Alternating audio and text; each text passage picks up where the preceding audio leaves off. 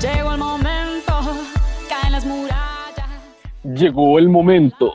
Llegó el momento, Pablo. Llegaron las primarias, comenzó la primera semana de esta convención tan esperada. La terrible semana de la convención con un inicio Qué vergüenza. espeluznante. Repugnante. Oye, yo creo que una asamblea universitaria tiene mejor conducción que la convención constitucional.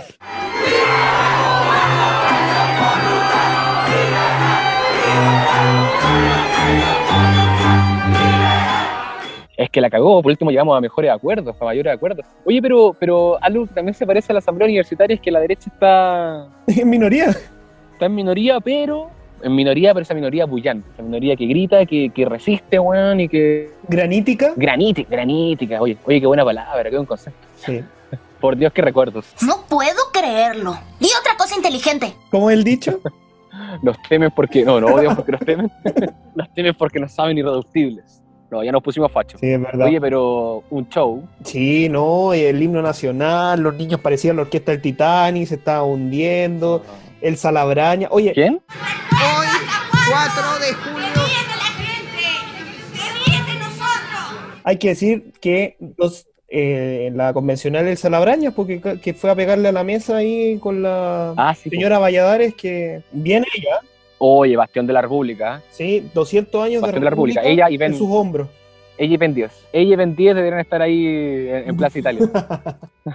Oye, ¿verdad? Los dos juntos al lado del escudo. No, pero, pero asamblea universitaria. So- sobre todo las mismas lógicas. Te pifean cuando te nombran, no te dejan hablar. Bienvenidos novatos. No, sí, no, es terrible, terrible. Eso es lo peor porque uno por último pudiera, pudiera entender que son grupos más extremos, más radicales, pero no solo eso, o sea, en las formas, la falta de respeto, la- el autoritarismo, weón. O sea, yo no me La esperaba que eh, presidente y vicepresidenta, no, y presidente y vicepresidenta dando la palabra a los que ellos quieren, suspendiendo la, la sesión. eh, no, Toma- terrible. tomándose atribuciones que no tienen. Oye, pero no, terrible. Y bueno, eso lo vamos a conversar con el invitado, Sí. pero yo creo que tenemos que hablar sí o sí, Sí, de sí. la primaria que se nos viene, que Jadwe parecía el Donald Trump chileno en el debate presidencial. ¿Qué, qué manera de atacar a la periodista? Enojado, güey. Por favor, si me deja terminar, ¿no? ¿Sabe lo que pasa? Que cada vez que yo inicio una discusión, usted me interrumpe, por lo tanto no puedo desarrollar la idea, creo que una conversación. enojado. Oye, enojado, eh, insiste con Israel. ¿Cachaste cuando le preguntaron por, por la, la violación de derechos humanos y dijo, no, Estados Unidos, Israel? Sí, No, insiste en Israel, como que tiene, tiene una explicación ahí. No, pero, pero hay que decir a propósito de las primarias, ya que este es el, el último capítulo previo a las primarias que son este domingo eh, 18 de julio, que por favor, de hecho reiteramos, por favor no vayan a votar a las primarias de la ultra izquierda, no sean hueones, no sean hueones, por favor. ¿Seré weón?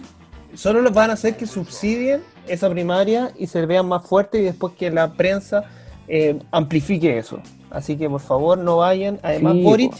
es igual de ultrón que Jadwe eh, en, la- en el fondo, sobre todo, de hecho, en el, en el otro debate ha sido más ultrón todavía que Jadwe, pero es friendly en las formas. Por eso se ve como, como estadista. Es que es el tema, es el final, es lo mismo. De hecho, el mismo Jadwe se le hizo ver en el debate cuando le comentó esto de las pymes. Sí, Y claro, eh, hizo ver que estaban de acuerdo, solo que Jadwe un poco más destemplado, pero es lo mismo. Y de hecho, el hecho de ser más friendly en las en las formas le da una ventaja a Boric. Si Boric gana esa primaria, yo creo que la cosa está mucho más difícil que con Jadwe. sí. Jadwe hace anticampaña solo. Oye, y no podemos obviar tampoco la gran palabra de Mujica que dijo que la Convención Constitucional iba a ser una bolsa de gatos. El problema es que es una bolsa de gatos, pero de gatos de campo. El problema, Pablo, es que así como Mujica, un montón de estos eh, centristas radicales de centro a centro que iban por la prueba, que decían que no, que esto no iba a pasar, ahora están todos diciendo, ay no, vamos a votar rechazo en la salida, frente rechazo, no, me arrepiento, y peor,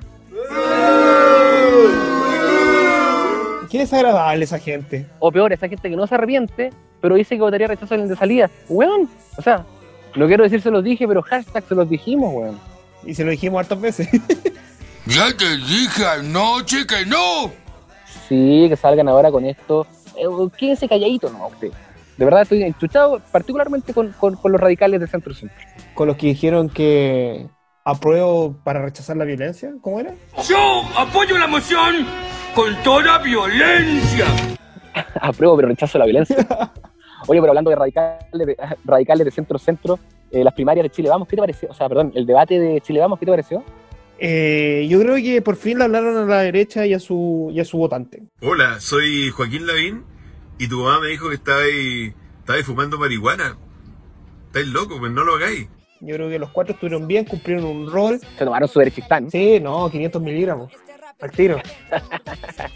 No, No, es que sobre sabéis todo que empe- empezaron a pegar a la izquierda, que no lo habían hecho hace rato, así que no, tuvieron bien un buen desempeño. Después se volvieron fome porque, porque avanzaron y, y lograron. No, pero entendieron una hueá clave. Entendieron una hueá clave que al final las primarias tienen que apuntar no al público general. Bueno, eh, son primarias de un sector. Sí, Lo mismo que hace, hace, hace la ultraizquierda. Pues. moviliza tu sector, sí, esa es la idea. Después en primera vuelta en play. Oye, vamos con nuestro, con nuestro invitado. No, grande Javier Fonte. Yo, yo creo que hay dos invitados que uno puede decir que, que cumplieron con el objetivo de este programa. Javier Infante y Claudio Palavachino. Sí, tengo mucho cariño por muchos invitados, pero es que ellos dos son, son un lujo, man. Sí, Ya. así que vamos con Javier. Los expulsaron de la primera línea porque eran demasiado famosos y se robaban la atención de todos. Camino a Valparaíso se les ocurrió probar suerte en El que baila pasa, pero no calificaban con su scooter. ¿Seré weón?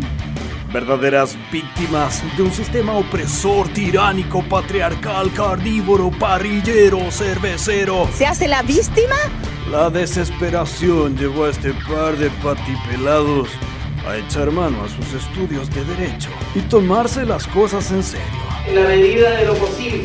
Unos dicen que se volvieron locos, otros los han escuchado por ahí haciendo show.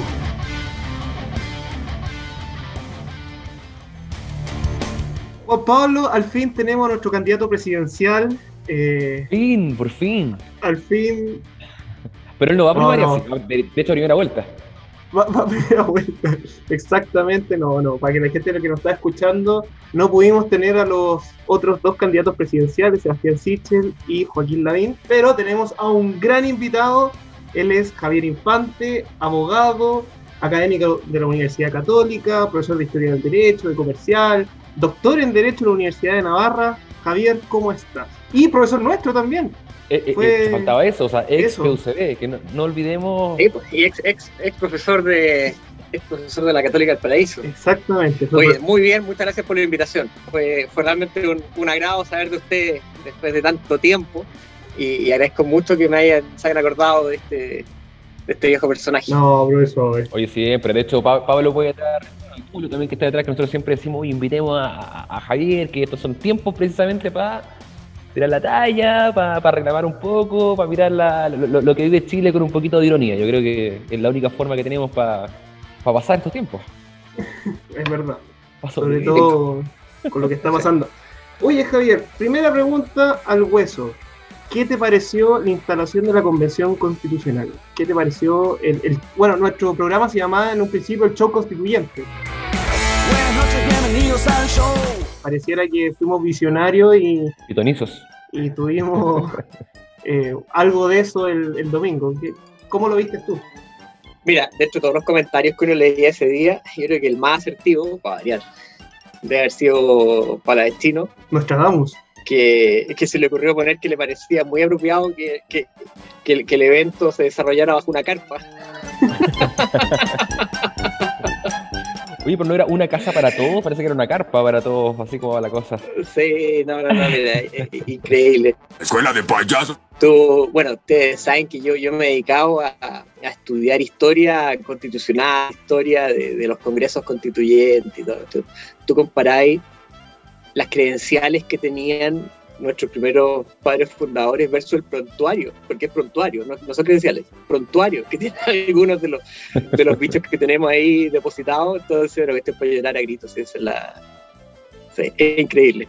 Es increíble. La falta, la falta de pudor, la falta de respeto por los símbolos, por los cabros chicos que estaban ahí con la, con la orquesta sinfónica, eh, con las formas, con, con esta gran señora que resultó ser Carmen Gloria Valladares, eh, impertérrita frente a, al- al- a las bestias que la hagan increpar ahí. Eh, no, realmente, realmente una cuestión 200 de otro años mundo, de otro de vida republicana sobre los hombros de Valladares. No, grande. Oye, este capítulo dedicado a ella y su buen Teresa. Sí.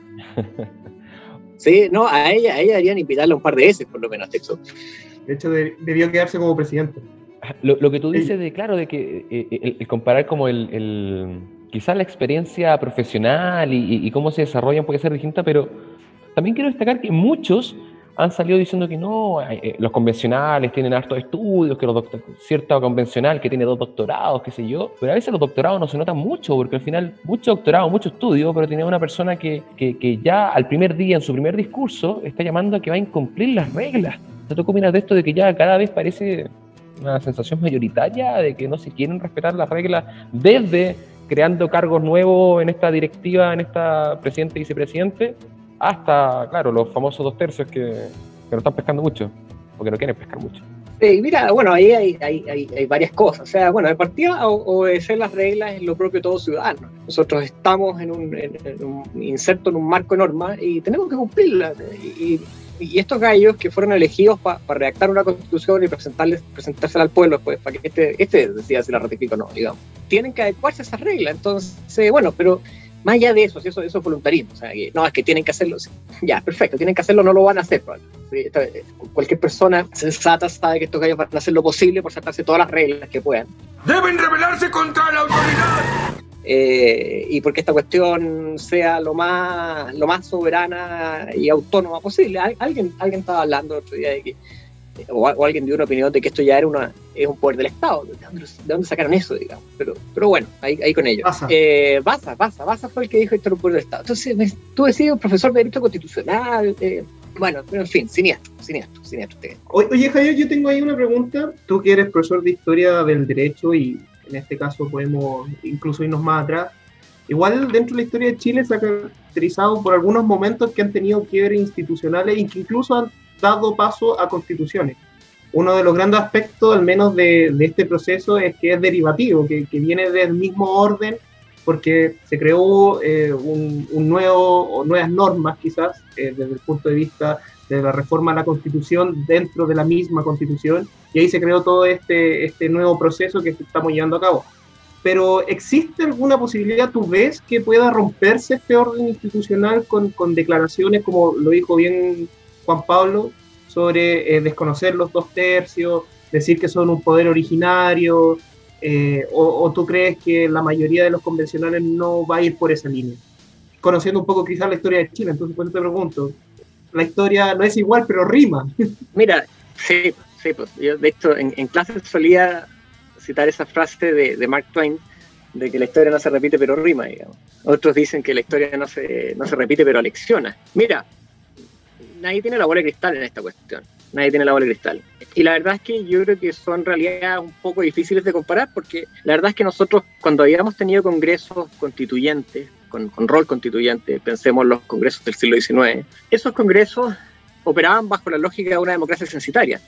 En los que participaban allí eran gente muy bien formada, con, con, con estudios, casi todos, casi todos ellos abogados, propietarios, personas con, con intereses muy, muy confundidos, sus intereses personales con interés público. Hoy en día nosotros vemos que la composición es radicalmente distinta. Por eso yo he echado un poco para la talla esta cuestión del prontuario.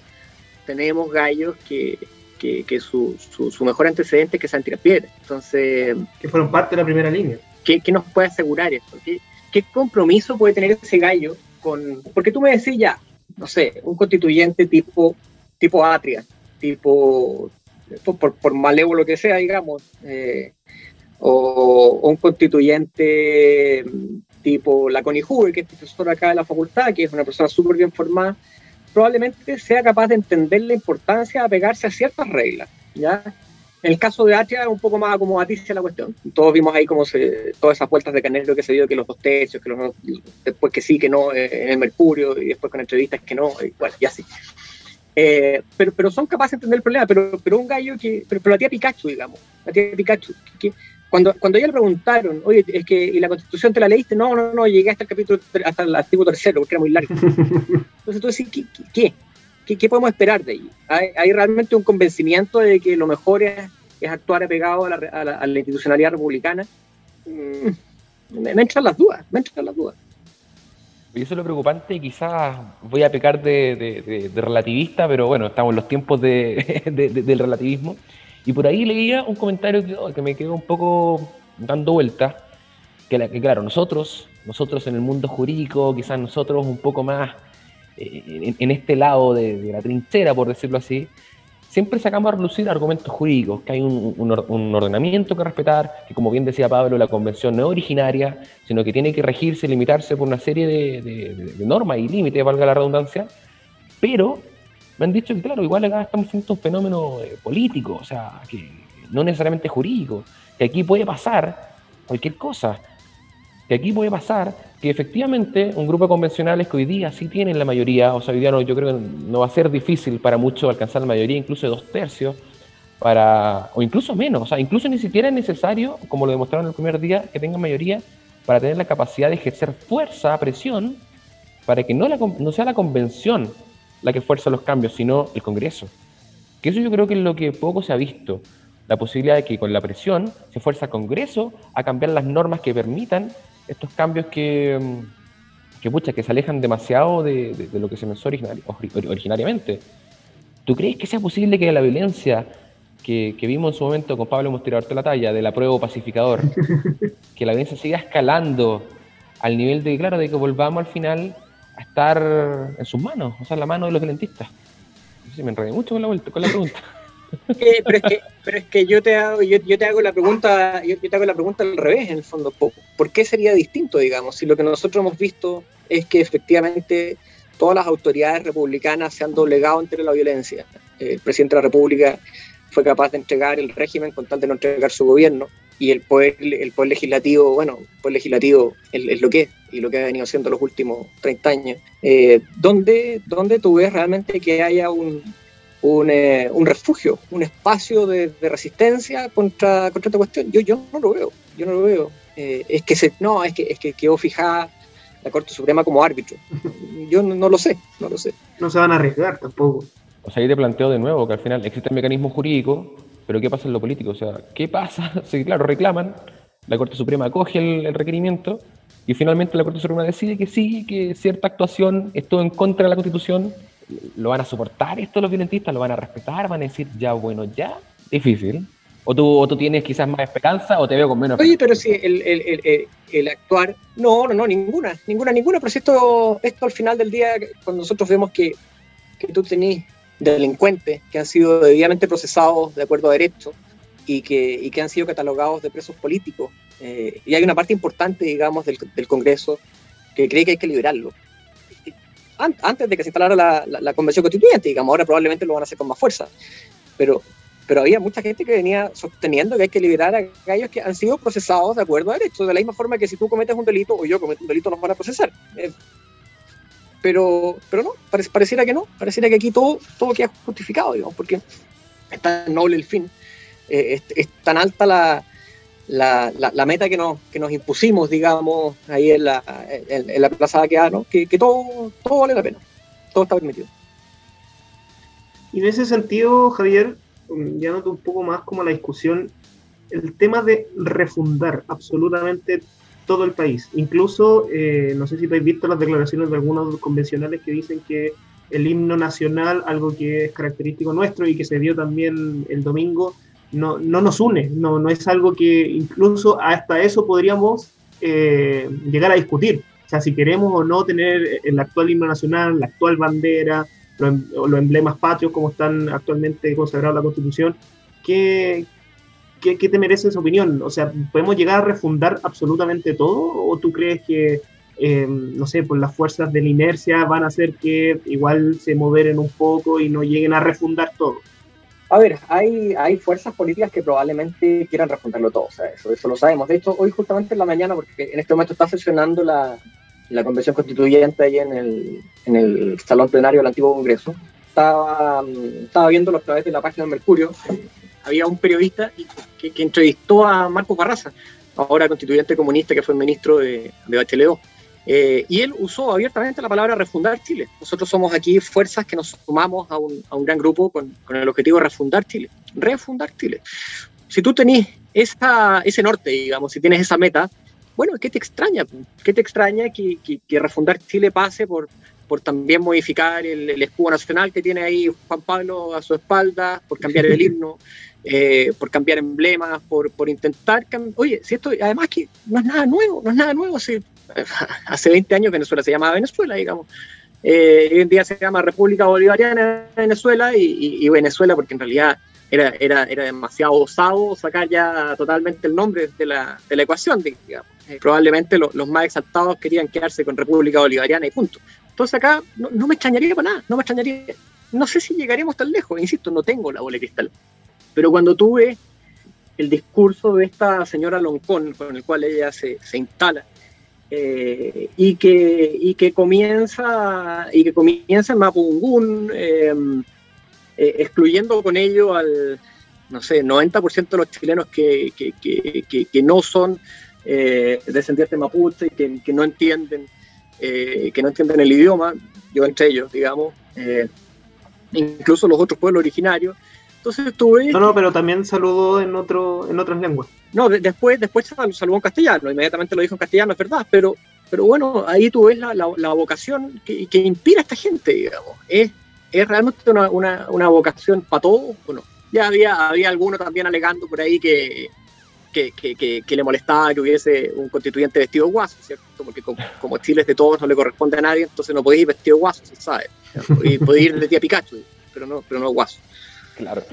Oye, no, y a propósito de esto de, de, Lisa Linconado y todo lo que se celebró, el triunfo, triunfo de ella. Loncón. Hay una cuestión que, o sea, dos preguntas. Loncón, es que justo iba Linconado, el Estado laico que se supone que defendemos y el Estado laico que se supone que defiende a la izquierda, se supone, ¿Cómo, cómo tú, tú, lo analizas cuando Elisa Loncón va y lleva a la Machi Linconado, Francisca Linconado, con, con, sus simbolismos, que claro, uno, uno, los puede, uno los puede entender en su cosmovisión, pero al final es lo mismo que fuera eh, este convencional que iba vestido de, de, guaso, que fuera con un cura, que bendijera la convención, y estoy seguro que hubiera quedado el grito en el cielo.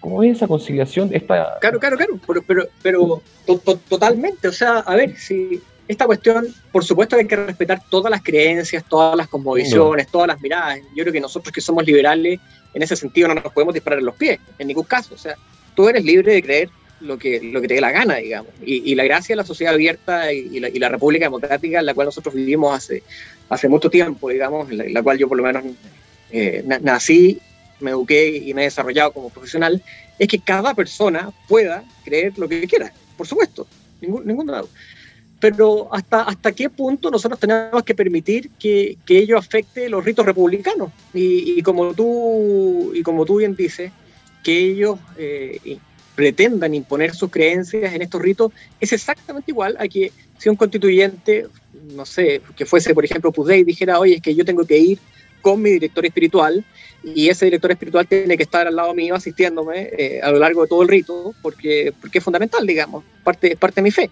Pero ahí, claro, hubiese habido un grito en el cielo porque ese estado se refiere únicamente a la, iglesia católica y no a otras iglesias, eh, ni, a, ni, otras creencias, ni a otras convicciones. No, no, sé, es que esto, de verdad, esto, esto deja, deja, corto cualquier, eh, cualquier distopía.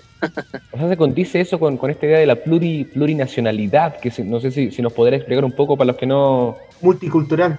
Claro, no, pero, pero eh, eh, Elisa Loncón que dijo abiertamente que querían refundar un Chile para convertir a este país en un país plurinacional. ¿A qué se refieren con eso, Javier? Yo, francamente, no, no sé qué tendrá, no sé qué tendrá ella en la en, en mente, sé qué tendrá en su cabeza cuando, cuando está diciendo eso. a ver, la verdad es que siendo sensatos, la idea en sí no es completamente aberrante. Nuestros padres fundadores, cuando, cuando se dieron las luchas de independencia, recordemos que en ese momento hubo todo un renacer respecto a la épica de resistencia araucana. Uno, uno lee los discursos, las proclamas de la época y uno ve que constantemente se cita al, al mapuche, particularmente al mapuche, como, como el arquetipo de la, del, del, personaje que supo resistir estos 300 años de, opresión tiránica que, que, venían de la mano del, del, gobierno español. Nuestra proclamación de independencia así, así, lo, así lo dice, 300 años de, depresión y no sé cuántas cosas. Entonces viene, viene como un renacer y viene como un despertar. Se escriben proclamas, se escriben proclamas en esa época en, en, las lenguas originarias. Yo recuerdo por lo menos haber visto una que escribió, si, mal no recuerdo, Juan Egaña, que, que hablaba quechua en, en esa lengua. eh, dirigida a los habitantes del Perú, si mal no recuerdo, para precisamente darles a entender este, este, este mensaje emancipatorio, independentista y con ciertos elementos republicanos. Si nosotros el día de mañana tuviésemos una, una república que, que, pudiese sentirse orgullosa de su, de su pasado, no solamente mm, colonial español, sino que también precolombino y, y, y de toda nuestra, nuestra, nuestro bagaje cultural en ese sentido, de manera sana, eh, me parece bien. Si nosotros pudiésemos el día de mañana llegar a un equilibrio, como, como lo hizo Nueva Zelanda, eh, es verdad que ellos fueron bastante más duros con sus pueblos originarios que nosotros, digamos. Eh, así que están pagando ciertas culpas, lo mismo los australianos. Este, pero si nosotros pudiésemos alcanzar un grado, a mí me parece bien, a mí me parece bien, bien la unión entre chilenos, y eso no hay que olvidarlo, somos todos, somos todos chilenos más allá de nuestros distintos nuestros distintos orígenes o, o imaginarios culturales. Pero cuando ya el, el, mensaje se pasa al otro extremo de, de, de, querer, de querer reemplazar, de querer destruir, de querer imponer. Como liberal, ahí se me despertan ciertas luces. ¿cierto? Entonces, muy bien, tú puedes tener todas las, las, las y esta, todas las tradiciones y el respeto a tus creencias, me, me parece muy bien, pero, pero también respeta las mías. Y Javier, y en ese sentido, yéndote un poco más a un análisis eh, político-jurídico, eh, ¿cómo ves tú, por ejemplo, la relación que va a tener la convención con los otros poderes del Estado y sobre todo con la pugna que hoy en día existe entre el presidente y el Congreso y que también ha venido esa pugna desde la historia de Chile con la constitución del 25, con la constitución del 80.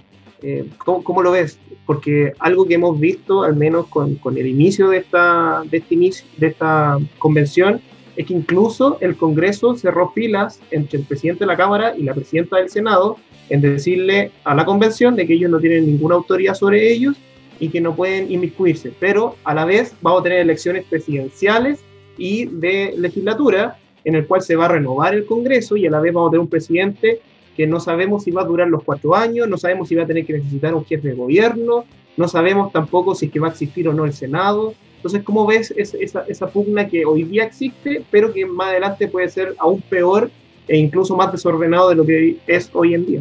Sí, a ver, eso lamentablemente estamos en una coyuntura muy delicada, porque se, se, se, juntaron malos elementos, creo yo. Se juntó un presidente muy, muy débil, tanto en el apoyo político de su propia coalición, es un presidente que está muy solo, es un presidente que puede tener gran capacidad de gestión, gran capacidad de gestión económica, quizás gran capacidad de, gestión administrativa. No hay que desconocer que el, el exitoso programa de, de, de, vacunación que nosotros hemos tenido como chilenos se lo debemos efectivamente eh, a, la, a, la, buena gestión de este gobierno. Pero lo que tiene de buena gestión administrativa lo tiene en pésima gestión política. Entonces yo no sé si van a ser capaces ellos de hacer frente, de, de, lograr encauzar bien estas tensiones que se van a ir, que se van a ir generando. A ver, partamos por lo más sencillo. Yo creo que las relaciones con el Poder Judicial probablemente van a ser las menos, las menos tortuosas, porque el Poder Judicial tiene esta aura de, de ser un, un, elemento, un poder un poco más técnico eh, que los otros, menos, menos político, más allá de que sabemos que, que, la Corte Suprema es un actor político dentro de, de, la, de la, institucionalidad del Estado, pero, pero, pero tiene toda esta aura de, imparcialidad que, que viene de su labor jurisdiccional.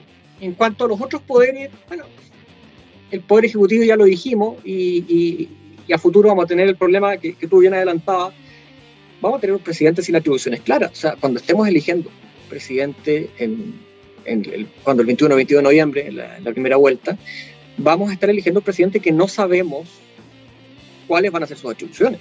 Y eso, eso me parece muy delicado, me parece muy grave. No sabemos ni siquiera cómo, cómo va a tener que funcionar eh, si, es que, si es que llega a cambiar la, la, forma de gobierno. Hay algunos que que, han hablado de, tener un sistema eh, que, que, contemple la figura de un jefe de gobierno, digamos, eh, y eso, eso va a significar muchos cambios en la, en la institucionalidad que ahora se elige. Salvo que, por supuesto, tú introduzcas disposiciones transitorias, pero, pero todos sabemos que esas disposiciones transitorias tienen mala, tienen mala fama o han tenido mala propaganda eh, en nuestra historia constitucional reciente. Entonces, bueno, ahora habrá que ver qué es lo que pasa. Yo lo que me temo es que muchas de las reformas que se puedan ir discutiendo eh, ahora por, por, la nueva constituyente sean adoptadas como suyas por parte del Congreso. Porque el Congreso, recordemos, sigue siendo constituyente. En este momento nosotros tenemos dos órganos constituyentes. Tenemos un órgano constituyente para la nueva constitución, para la constitución del futuro, y tenemos un órgano constituyente que es el Congreso, para la constitución que se encuentra vigente. Y, a, la, actual constitución se le pueden introducir una serie de, reformas que nosotros ya hemos visto, las fuerzas políticas están, las fuerzas políticas están. Y, con ello, efectivamente, mucho de lo que se discute en la convención puede, por ejemplo, ser implementado rápidamente para evitar a futuro tener que introducir reformas transitorias, disposiciones transitorias, o, simplemente para asegurarnos de que queden inmunes al plebiscito de salida, digamos, con el, improbable, casi, casi inexistente eh, evento de que sea rechazado. Oye, y en ese sentido, ¿tú crees o ves que es posible modificar el plazo que tienen de un año? Porque yo creo que al menos en el reglamento van a estar discutiendo tres meses y ahí ya le quedan nueve, entonces difícil que terminen en un año. ¿Cómo lo ves eso? Sí, no. Se demoraron, tres días en su primera sesión, imagínate. Claro, en conectar los cables y el televisor. pero, pero, pero, pero algunos ya estaban cansados. Algunos ya estaban cansados. había uno que, estuvo cansadito ahí el primer día y hubo otro que, que, creo que subió una foto, eh, que estaba trabajando desde muy temprano, desde las 10 de la mañana, como todos los chilenos, digamos, trabajamos a las 10 de la mañana. Eh, Convencional Lord Barabit. sí, sí, su excelencia, su, excelencia. Su, Alteza Serenísima, su Alteza Serenísima.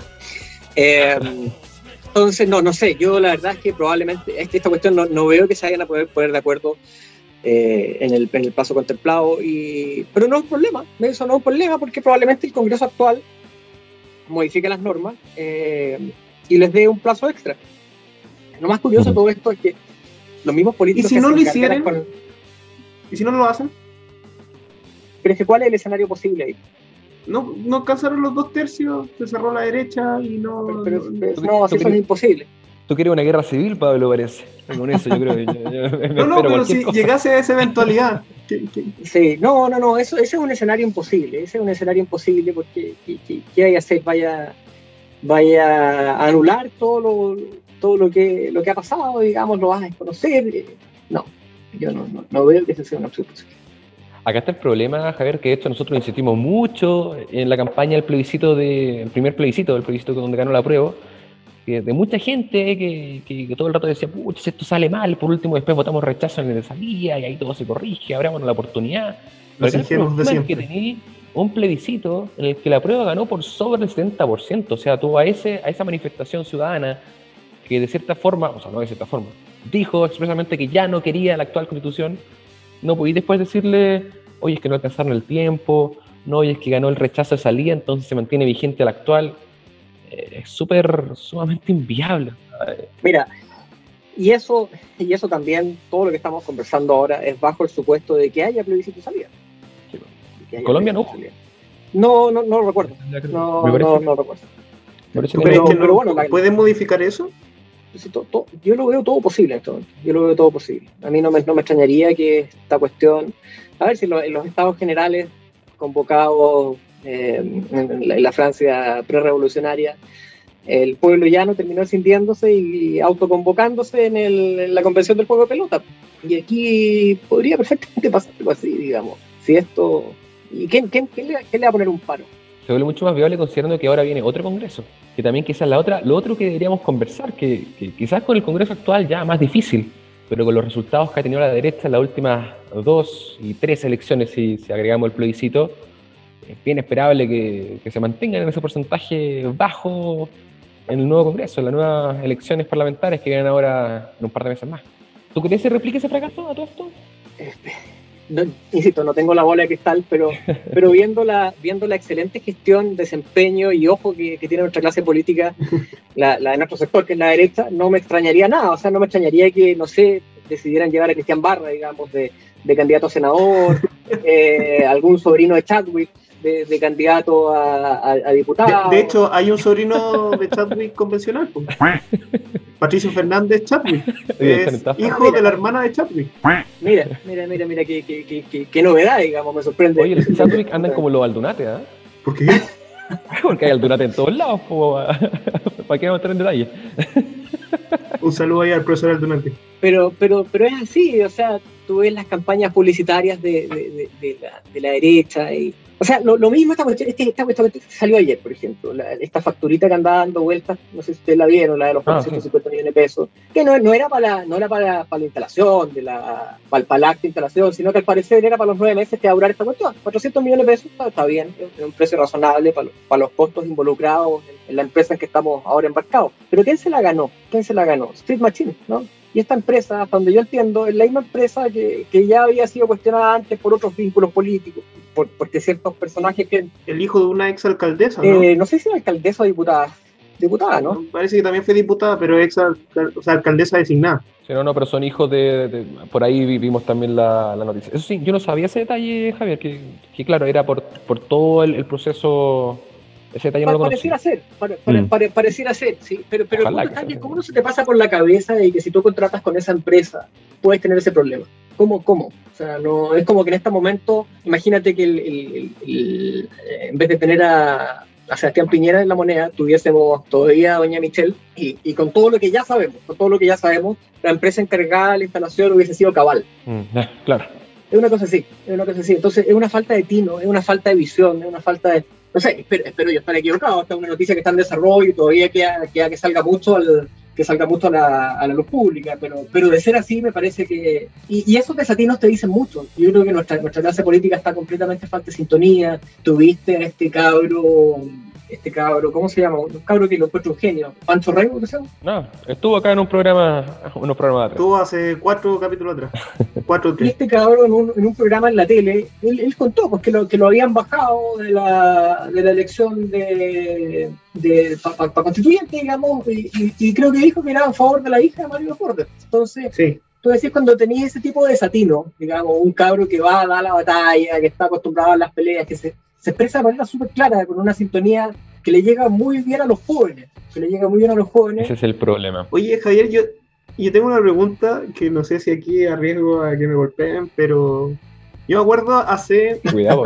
cuatro o cinco años atrás, con el proceso constitucional de Bachelet, un hilo que tuviste tú en Twitter con eh, Palavachino, donde después del mensaje presidencial de la presidenta diciendo que iba a convocar a un, a un proceso constituyente, que es mil veces mejor mirado en retrospectiva de lo que estamos hoy en día, pero ustedes al menos empezaron como ahí a tirar comentarios, así como que no, que esto iba a ser un show, que esto iba a ser con, con, con diversas cosas que, que en ese momento parecía como, como para la risa, pero hoy en día lo estamos viendo. ¿No, ¿No crees tú que hubo, y ahí viene la pregunta, hubo una cierta como resquemor con respecto al proyecto Bachelet o sobre el proceso constitucional de Bachelet y que eso nos costó quizás a largo plazo eh, no haber visto o haber tenido una visión política al respecto? ¿Haber evitado todo lo que pasó después de octubre?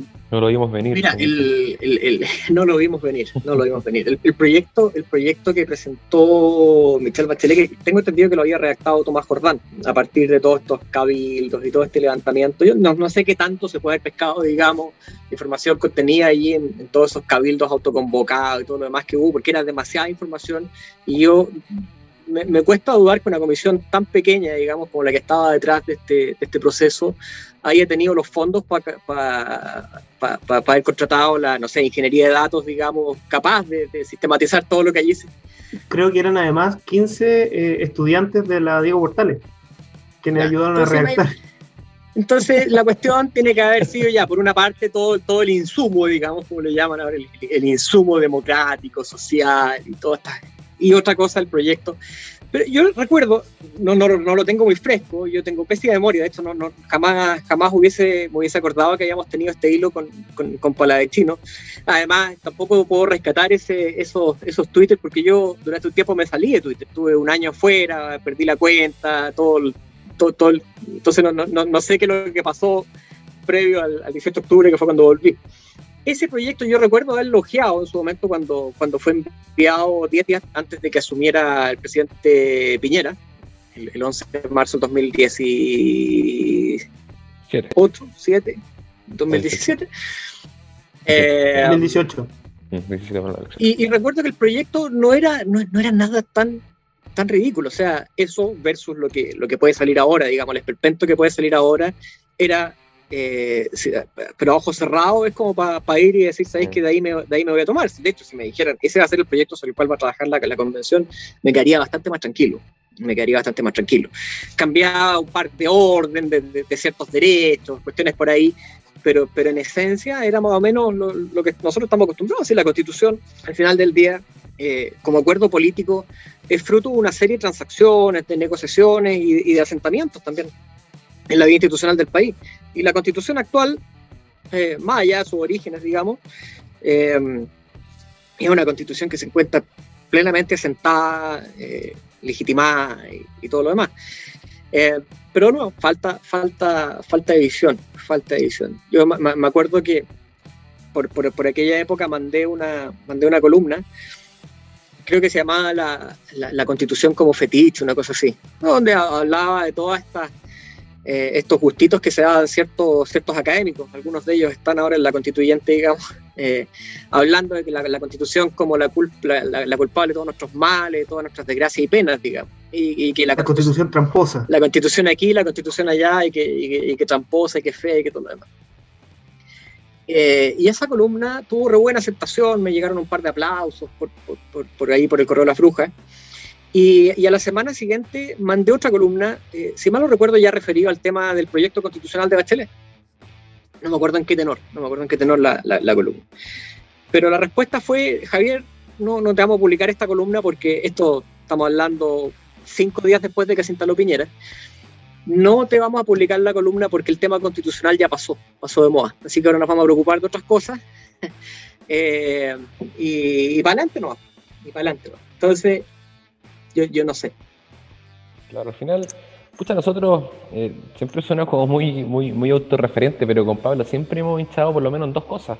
O sea, una, el escaso, bueno, no somos los únicos tampoco, pero eh, el escaso trabajo cultural, ideológico que ha tenido el sector en las capas medias, las capas bajas, en la universidad, en las organizaciones sociales, que claro, ganan una elección en el 2017 y juran que a los Francis Fukuyama se acabó la historia y podemos seguir adelante a lo mismo el resto. Los triunfadores. Y lo otro que hemos dicho, lo otro que también comentamos, de hecho en, Pati Pelado, ese podcast que teníamos antes de la universidad, de que aquí, me acuerdo a propósito de esa vez cuando hubo los conflictos en el Instituto Nacional, que oye, aquí algo pasa, algo, no está bien, me decía también me acuerdo en Latinoamérica, también había unos pequeños estallidos, oye, ¿no, ¿no será que se viene algo, decíamos? Pero falta un poco esa, ese conformismo quizá del sector, que se basta con dar un par de cargos y chao.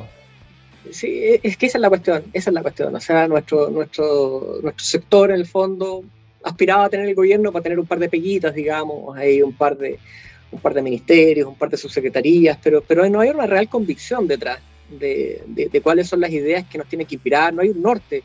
Eh, y no es por caer aquí en toda esta cuestión de este, este, esta, estas nuevas teorías que andan por ahí muy, muy republicanas y muy telúricas, digamos, de que nos falta relato y todo eso sino que se trata de que nos, nos falta gente realmente preparada para la cuestión política, no, nos, nos falta gente preparada para, hacer frente a la gestión pública. Eh, no, no, no, es nuestra preocupación, no es nuestra preocupación. Eh, y, y, tampoco, el, otro día lo conversamos eh, con, con, otros, con otros amigos, hay una preocupación por tener cuadros permanentemente formados, más allá de que estés o no en el gobierno. Tú veis que se acaba el gobierno de Bachelet, oye, y parten todos a fundaciones, a universidades, aquí y allá, digamos, organismos internacionales. Aquí, en cambio, se acabó Piñera 1, todos se fueron para la casa, tuvieron un año ahí mascando laucha, y después no quisieron volver. Pues cuando llegó Piñera 2, en el fondo tenían ese problema de que no tenían mucha gente, y bueno, tenía que estar mano de Cristian Barra para aquí y para allá, digamos. Eh, y, así su Encina.